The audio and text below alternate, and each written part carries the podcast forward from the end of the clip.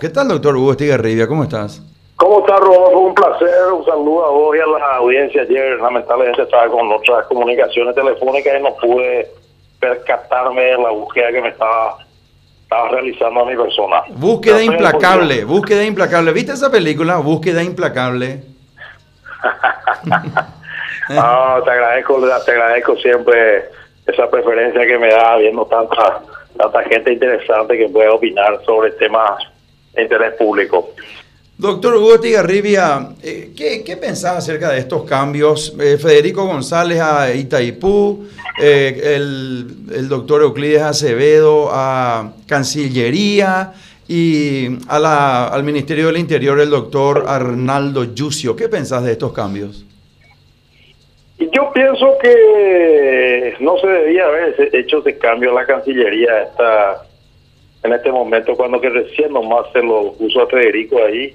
Y más uno en aquel que Federico tuvo en aquel episodio de firma del, acta secreta que denunció y Pedro Ferreira otra vez nuevamente, ¿verdad? Entonces es como cargar las tintas en un lugar inadecuado. Federico tiene una larga trayectoria como diplomático de carrera, yo lo conozco, ¿verdad?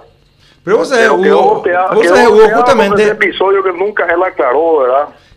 Te quiero contar, te, quiero contar. Yo le, eh, le hice, nosotros le grabamos un programa de televisión con Federico González. Yo le pregunté, fue una de las preguntas que le hice y me dijo, exactamente es así. Yo estaba como ministro asesor del presidente de la República. El presidente me da una orden y yo no le puedo decir al presidente, eh, yo no le puedo este, desobedecer al presidente. Lo único que hice es cumplir un mandato del presidente de la República y ahí acabó mi función. Ahora, yo, yo, yo de, cualquier manera me dice, eh, no tengo ninguna circunstancia de decisión sobre algunas cosas. Eso fue lo que él me respondió. Yo le pregunté a él. Y creo nomás que eh, yo considero que hay buenos funcionarios hubo en el gobierno. Me parece que el doctor Federico González es un buen funcionario. Yo no sé si vos te acordás lo que pasó con el caso de Salum, por ejemplo, que él eh, fehacientemente contó lo, que ocurrió, que, le llamó la gente de la fiscalía y que supuestamente se le había dado una preferencia a Karim Salum en, aquel entonces. O sea, él no se prestó para ninguna circunstancia de mentira o de, estar eh, este, ocultando alguna situación. Y respecto a Yucio, yo considero que viene haciendo una buena labor, venía haciendo, ¿verdad?, frente a la Senat, ahora está como ministro del Interior. Parece que ahí hubo no, no existía un buen relacionamiento entre Euclides Acevedo y el comandante de la policía, Reskin. ¿Qué vos escuchaste al respecto? Yo, yo creo, yo creo que lo de Yucio es de vestir un santo que venía trabajando bien ahí. Mm. Yucio estaba muy bien, salvo cuando le pidieron que caerse esa convicción de intervención de las licitaciones de salud, prácticamente le hicieron un blanqueo ahí, ¿verdad? Ahí la imagen de Yucio cayó bastante, ¿verdad? Pero, pero en lo que se refiere a Senat, es un cambio que no debería haberse dado. En todo caso, ya que hay problemas de, de sospecha y falta de credibilidad en torno al jefe de gabinete, porque por más que vaya y esté bien en una interpelación, ya hay sospecha y falta de credibilidad hace rato sobre este funcionario. Entonces hubiera aprovechado la oportunidad de sustituirlo por, lo que Acevedo se comunica bien, coordina bien, se le respeta. Creo que es el miembro más longevo del, gabinete, ¿verdad? Podía haber ido él como jefe de gabinete civil y se lo, sacaba cuando Ernesto ahí se comprimía esa situación, esa acusación que viene nada más y nada menos de Washington Post y después en una nota salvadora del gobierno de Guaidó. Vaya casualidad, ¿verdad? Ayer entonces yo, yo, yo creo que yo creo que eso sí eso sí es un cambio necesario, ese es un cambio necesario. Si tenía problemas de Ministerio del Interior con la policía, entonces bueno, yo iba como jefe de gabinete, persona que comunica bien, que coordina bien, que tiene peso político, ¿verdad? Mm. Eh, y Juan Ernesto eh, se retiraba, ¿verdad? Era sustituido, eso es lo que yo creo que hubiera correspondido y no sostenerlo ahí eh, con, con, con, varias, varios antecedentes. Si bien él es inocente porque tiene una presunción de inocencia, ya está muy gastado políticamente, ¿verdad? Entonces yo personalmente creo que esa sí era una sustitución necesaria. También últimamente, en las últimas dos semanas, como se dice, la imagen de Vince cayó a nada, ¿verdad? Después de todos estos problemas, estos escándalos de que por supuestamente el, el cuñado del presidente anda por ahí, ¿verdad? Mm. moviendo su empresa, denuncia de José Díaz Benza, etcétera, etcétera. Yo también, yo creo que lo de Vince se debilitó mucho con ministro de Obras Públicas. Entonces yo creo que hay que, hay que tomar medidas enérgicas, sobre todo que es un gobierno muy indiciado de corrupción. Entonces los cambios tendrían que haber venido por ahí, yo creo, y no tanto por acá, ¿verdad? Federico, como te digo, yo yo creo que Federico hizo una buena carrera en la Cancillería, pero este episodio de la Itaipú, por más que él sea secretario, que lleve, etcétera, etcétera, enlodó esa carrera. Eh, hay que ver el grado, ¿verdad? Pero justo mandarlo a Itaipú después de aquel episodio, yo no creo que sea lo más saludable para la imagen del gobierno.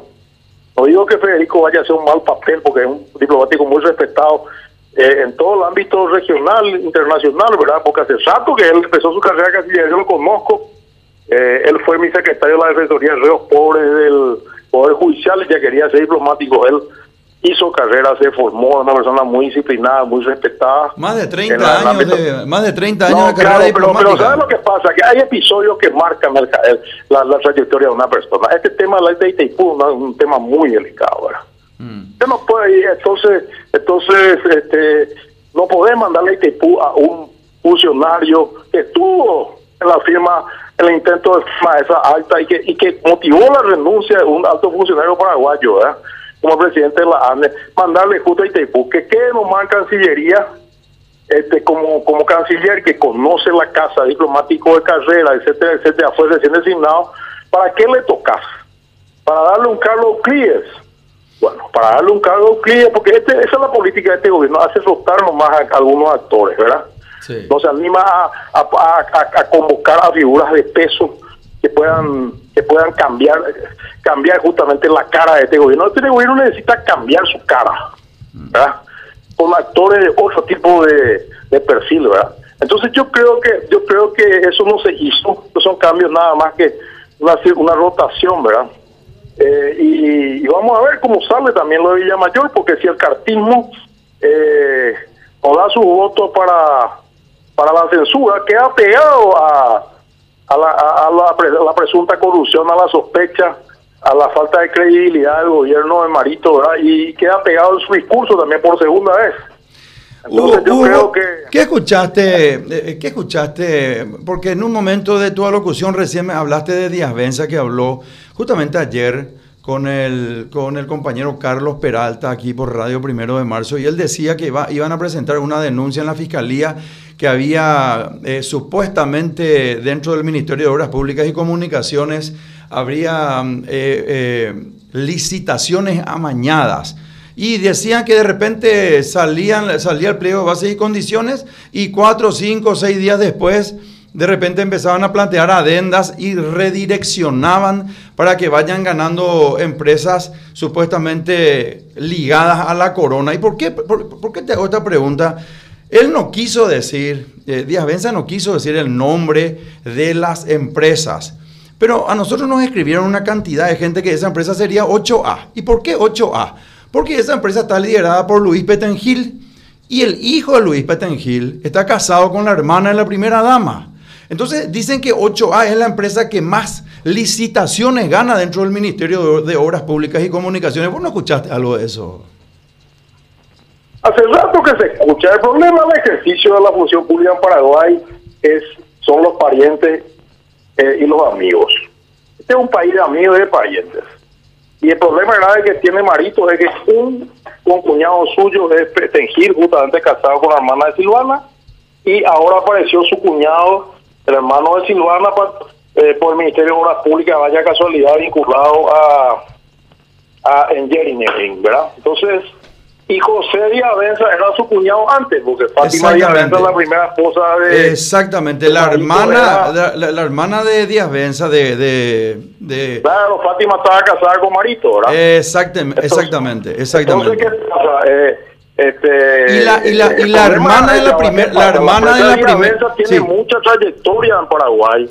Sí. Eh, en el sector, ¿verdad? Sí. Eh, eh, ha resistido mucho embate, incluso a polémica con medios de prensa como ABC, ¿verdad? Sí. No, no, yo lo que te decía es que la hermana, la hermana de la... Empresa, es, una, es un peso pesado la constitución paraguaya. Sí. Entonces, Parito no descomprime estos escándalos, mm. no ordena investigaciones, no hace destituciones, no pide intervenciones de fiscalía, nada, él es mudo, ciego y sordo en la denuncia de corrupción, entonces queda como que él se está recaudando para la corona, ¿verdad? Claro, no, yo, esa es la impresión que hay. Lo que te decía nomás, Hugo, Hugo, me estás escuchando. Yo lo que te decía nomás que la hermana, justamente como estás diciendo la hermana de la primera dama está casada con el hijo de Luis Petengil y no solamente eso, sino que es asesor ad honorem de la presidencia de la República, ¿verdad? Eh, Petengil. Y su papá, ¿verdad? Es el presidente de 8A. Y supuestamente lo que nos dicen a nosotros es que una de las empresas que estaría ganando la mayor cantidad de licitaciones en el Ministerio de Obras Públicas y Comunicaciones es justamente 8A, que está presidida por Luis Petengil y el hijo está casado con la hermana de la primera dama. Sí, claro, no, no, yo conozco ese vínculo. Ahora hay que decir también que 8A es una empresa reconocida en el sector de la construcción. No así en Engineering que de repente un hongo sale a ganar toda la licitación, ¿verdad? Eh, creo. Por lo menos es lo que es lo que se publica. Así es. Ahora, eh, eh, todo esto hace que haya un escándalo de corrupción en torno a Ministerio de Obras Públicas. entonces, ¿qué sucede? Yo, presidente, ante estas situaciones, ¿qué hago? tomo determinaciones que clarifiquen mi, mi papel en esto y tomó determinaciones con respecto al funcionario también acusado, ¿verdad? que no lo vi, a quien aprecio mucho personalmente y lamento todo lo que está pasando, pero eh, si cada uno es el resultado de su acto, ¿verdad? Entonces, entonces tiene que afrontar únicamente las consecuencias, Arnoldo, de esto que está pasando. Era considerado hace... Sí, era considerado hace tres semanas, Hugo, escúchame, escúchame Hugo, hace tres semanas aproximadamente, eh, hasta, que ocurrió todo este tema, ¿verdad? Arnoldo Vince era considerado uno de los mejores ministros del Poder Ejecutivo, inclusive tenía una, una, una performance espectacular, ¿verdad? Y, medía muy bien en las encuestas, inclusive para, para este, pretender otros cargos superiores al de ministro en el futuro. Lo que pasa es que la corrupción hizo caer imperios apreciado eh, eh, Rodolfo, y para los amigos, ¿verdad? Sí. Eh, hizo caer imperios y empezó con el tema de los termos que, le regaló de su bolsillo, ¿verdad? Que es un episodio, si bien eh, demostró que él pagó, es un episodio dudoso, continuó con lo de la pasarela y ahora continúa con esto. Y es muy grave porque es un ministerio que ha hecho millonarios a varios ahí. Y justamente se le puso a él y, daba una, una, daba una impresión de transparencia, de buena gestión, ¿verdad? Pero ahora está, como se dice en la reserva popular, se fue al mazo, en términos públicos, ¿verdad? Así es. Entonces, eh, eh, descomprimir esa denuncia de corrupción que hay, tomar medidas, salir a aclarar, incluso el propio presidente, porque hoy en el sentimiento popular este es un gobierno de la corrupción. Eh, es un gobierno en el cual los muchachos tratan de picar aquí, allá, parientes, pecados, eh, etcétera, etcétera. Eh, primos, se habló del primo de Aldo también, que era el abogado de este, este argentino, ¿verdad? Mm. Entonces, por eso te digo, es, los cambios deberían haber venido por ahí. No solamente cambios, Rodolfo, sino manifestaciones claras del Ejecutivo al respecto y no hay nada, de silencio. Mm. Quiere decir que está bien que se haga, Está bien lo que están haciendo esos ministros. Claro, tiene que haber tiene que, un castigo que ejemplar. Pues. corrupción y no pase nada. Y no, señor, está muy mal. Porque él prometió caiga quien caiga cuando empezó el gobierno. Y por eso te decía que la suerte del cartismo también está en la mano de cómo voten sus diputados. ¿Por qué? Porque si el cartismo otra vez no le da voto de censura a Villa Mayor y vota con, con, con la bancada de en diputado, quiere decir que avala la corrupción. ¿Por qué? ¿Por qué? Y porque está sospechado, porque falta credibilidad. Eh, Villamayor, por más que sea inocente desde el punto de vista judicial o la presunción de inocencia le favorezca o venga la carta salvadora. Y es la segunda vez Entonces, ¿qué va a decir Carter? Mi gobierno no se robó, nosotros queremos esto, aquello. ¿verdad? Más allá del origen, que siempre se cuestiona el origen de su dinero, su negocio y su proceso en Brasil y en el extranjero, ¿verdad? Por tema de cigarrillo, ¿verdad? Pero ese hashtag que su gobierno no se, no se robó, etcétera, etcétera, que no está en eso. Muy bien. Entonces, ¿cómo queda su discurso? ahí, por eso te digo, no solamente eh, lo, para, para, para algo es un problema. Por, un lado le saca a Santi Peña y dice eso pidió peajero a Leite, a Sergio Godoy, pero por otro lado, si es que le vota por, vota por el voto de censura, valga la redundancia, entonces quiere decir eh, que sí al baile, ¿verdad? Entonces, acá hay una cuestión, ¿verdad? Falta claridad en la política del Ejecutivo y en el liderazgo político también del que la acompaña de Cartes. Esa es la verdad. Eso perjudica porque ellos manejan el Partido Colorado eh, a su antojo, porque han prorrogado el mandato sin voto popular, ¿verdad? Ya está la renuncia de tu homónimo en el apodo eh, eh, Emilio Tiki Cuba, ¿verdad? A la Junta de Gobierno la semana pasada, un hecho, muchos lo atacaron personalmente a Tiki, pero un hecho político trascendente para mí. Un hombre del riñón de Cartes, eh, miembro de la Junta de Gobierno, miembro de la Comisión Ejecutiva cercano a Zacarías y un renuncia porque no soporta la corrupción y el acompañamiento de la corrupción. ¿verdad? Entonces, yo te digo esto, eh, la corrupción es el principal problema de este gobierno. No son estos cambios. Entonces hay que atacar eso. Bueno, eh, Hugo, bueno, idóneo Para, para, para, la Cancillería? Claro que idóneo. Fue embajador en España, siempre se destacó por los vínculos internacionales, correcto es un político de fuste. Yo siempre sostego de la Cancillería, creo natural para un político de fuste. De hecho, los mejores cancilleres que tuvo Paraguay fueron políticos. Muchas veces un burócrata diplomático de carrera quiere después seguir, ser embajador o seguir su carrera, entonces es tibio. No significa que, que necesariamente así lo sea, ¿verdad? Pero ese cambio no se justificaba ahora. Mm. Yo creo que Euclid era un hombre ideal para ir como jefe de gabinete civil en un momento que hay, hay que sustituir esa pieza. Y creo que creo que estos cambios eh, eh, no significa nada, prácticamente. A lo mejor mejor la relación de la policía. Yuncio es un duro, ¿verdad? Eh, es un duro, pero pero la, pero la policía tiene su bemoles, ¿verdad? Mm. Eh, hay, hay muchos problemas en la Policía Nacional, ¿verdad? No es lo mismo que la Senat, que es un área que, que Yuncio ya, maneja muy bien, ¿verdad? Entonces a lo mejor estamos diciendo un santo importante en la Senat. Este, y vamos a ver si ese santo funciona en el interior, ¿verdad? Entonces, hay cosas que yo, yo personalmente no comparto, y no es que no comparto porque yo hable de la gradería y que sea opositor, como dicen algunos, está resentido, bueno, se lo ofreció mentira. Me han ofrecido cargo en los dos gobiernos anteriores, el anterior y este. Y yo porque no creo en nuestro proyecto político y porque los resultados me dan la razón, he participado. Así que te digo nomás, te doy mi opinión de que son cambios el cambio que no era necesario hacerlo y si lo que era necesario no se hizo. Y una vez más, no hay prueba de que caiga quien caiga, ni de combate a la corrupción, ni de querer cuidar las arcas públicas, ni, ni, de aclarar nada. Entonces ahí, ahí se alimenta ese fuego de, de que Marito está también metido en esto y que recaudaba la se recaudaba la corona. Decime una cosa, Hugo, vas a bajarte de nuevo a la arena política, vas a ser una opción para el elector, eh, sos parte del recambio de esta circunstancia de gobierno del Partido Colorado, de repente hay, alianzas con el Partido eh, Liberal o con otros partidos de oposición también para gobernar. ¿Qué, ¿Estás ideando, estás trabajando, tenés alguna, algún master plan político, Hugo? Estamos conversando con Colorados, por un lado, este, y también con no Colorado por otro lado, ¿verdad? Mm. Porque el país requiere cambios profundos. O sea, que por un lado conversamos con nuestros correligionarios por, por, por el aspecto interno, ¿verdad? Dirigentes, pueblos sobre todo, ¿verdad? Y que están muy conformes con el partido.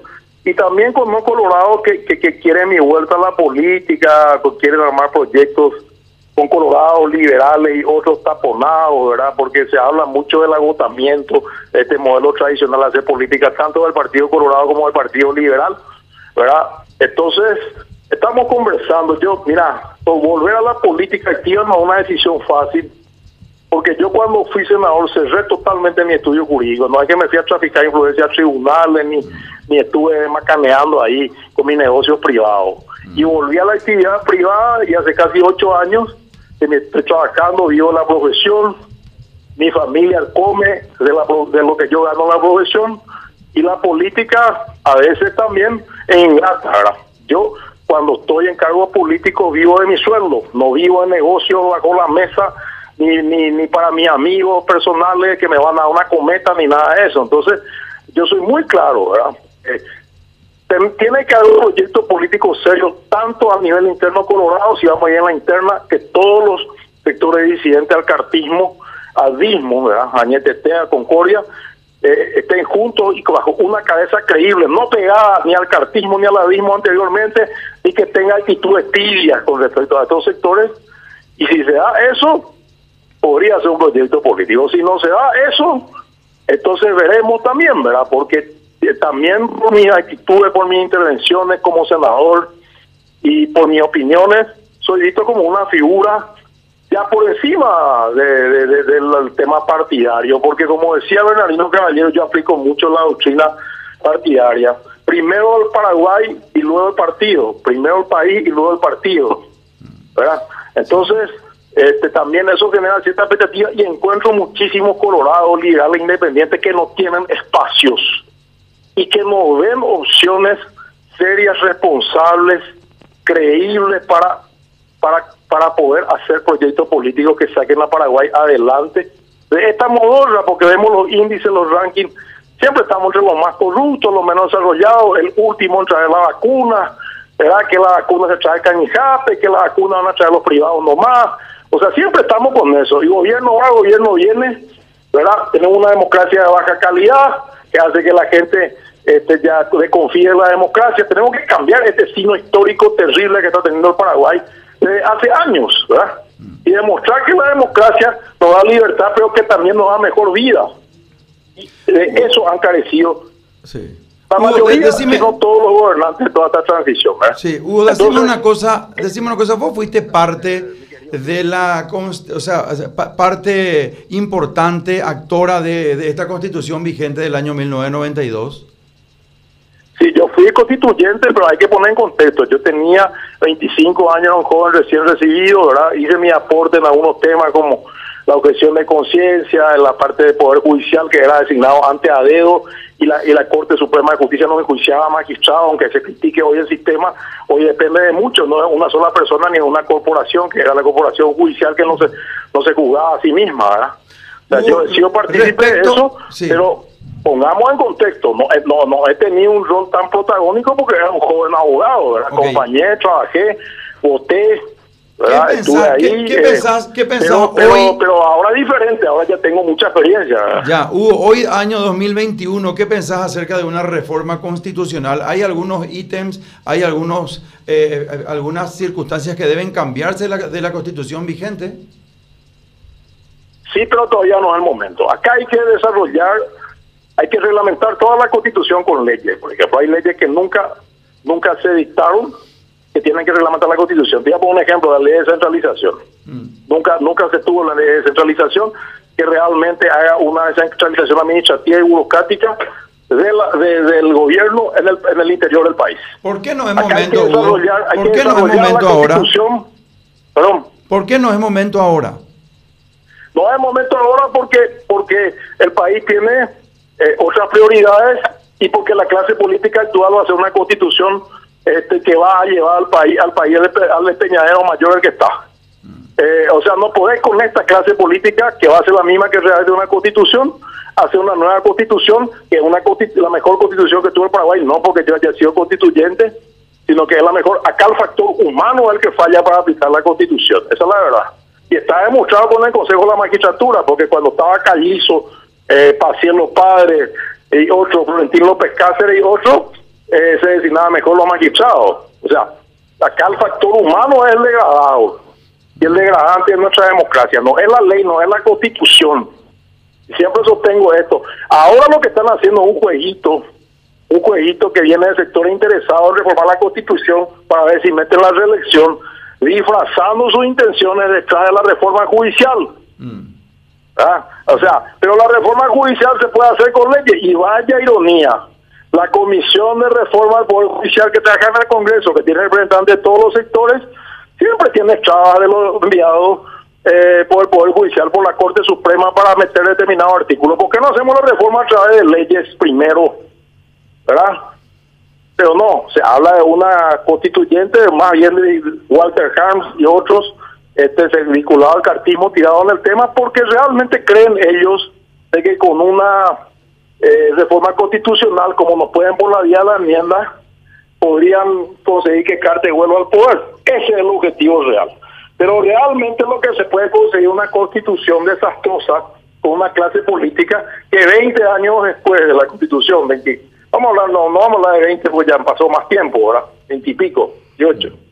Eh, con una constitución este, eh, nueva puede ser un desastre esto. Yo, no estoy de acuerdo en una reforma constitucional en este momento. Aparte que la, no se han dictado leyes que realmente, te llamo un ejemplo, la ley de acceso a la función pública, a la información pública, tiene cuatro o cinco años. Ahora recién se tiene acceso a la declaración de jurado a los funcionarios públicos.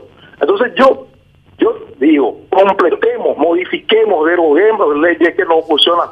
Eh, reglamentemos la constitución que falta reglamentar por leyes porque la constitución dice la ley reglamentará por ejemplo la descentralización y no hay ley. Entonces ah, desarrollemos todo lo que tenemos que desarrollar trabajemos los temas esenciales que están en este momento acuciantes para el país verdad eh, entonces, y después, cuando la gente use el desbloqueo, cuando con esta, tecnología, eh, eh, esta información que le llega al ciudadano a través de su teléfono, una ciudadanía pensante, que vote mejor, que tenga una mejor representación política, superado algunos problemas institucionales acuciantes que hoy tenemos, ¿verdad? bueno, ahí se debate el tema de una reforma constitucional y no acorde a los intereses de la agenda de lo que quieren de elección para ver si se presentan y vuelven al poder.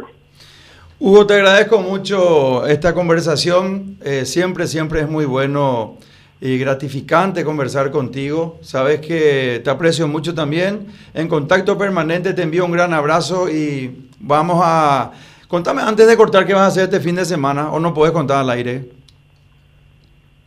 voy a descansar con mi familia, como corresponde, ¿verdad? Con mis hijos, con todo, ¿verdad? Porque ¿y vos qué vas a hacer? ¿Vas a cantar? ¿Le vas a cantar alguna yo voy a hacerlo, Yo voy a hacer lo de siempre, voy a estar con la patrona, nos quedamos en casa. Desde que vino la pandemia nunca más salimos. Vemos unas películas y por supuesto siempre, siempre le cuento en secreto y en público que le quiero. Está muy bien eso. Yo también voy a aprovechar, voy a aprovechar para leer, para estar con la familia, para, para para ver películas, para disfrutar en la vida a pesar de esta pandemia, en aislamiento social, ¿verdad? Este, con tapaboca, con cuidado siempre, porque hay que disfrutar la vida, pero con responsabilidad, porque tenemos que sobrevivir esta pandemia y salir adelante. Entonces, yo creo que es un momento clave en el cual la gente en el verano este, quiere quiere salir, eh, quiere relajarse, ¿verdad? Pero ahí vienen los contagios y las muertes y las desgracias de la familia. Entonces, acá tenemos un doble cuidado que hacer, Tiki. Doble el cuidado. coronavirus y el dengue. Cierto. Hoy, hoy, se, hoy se reportó la primera muerte por dengue. ¿Eh? Eh, y el dengue también, porque fíjate que estuve leyendo yo, que no soy médico, que si vos tenés dengue y coronavirus, tenés un tratamiento diferente del coronavirus al dengue, fíjate vos, el problema que puede causarnos. Así que tenemos que cuidarnos, sobrevivir esto y, y seguir disfrutando la vida, adaptándonos a la nueva situación hasta que tengamos una posibilidad de vacunación masiva y podemos podamos superar esto, ¿verdad? Así, que eh, en ese contexto yo también disfrutaré mi fin de semana. Un gran abrazo, querido Hugo. Igualmente, igualmente que pasen bien, encantado. Y que, que sigan los éxitos en esta nueva etapa en, en la 780. Muchísimas gracias. gracias. Muchísimas gracias. Conversamos con el doctor Hugo Estigarribia Gutiérrez. Eh, eh, muchas cosas conversamos con Hugo, ¿verdad? Muchas cosas muy interesantes. Muy interesante, ¿verdad? Muy interesante.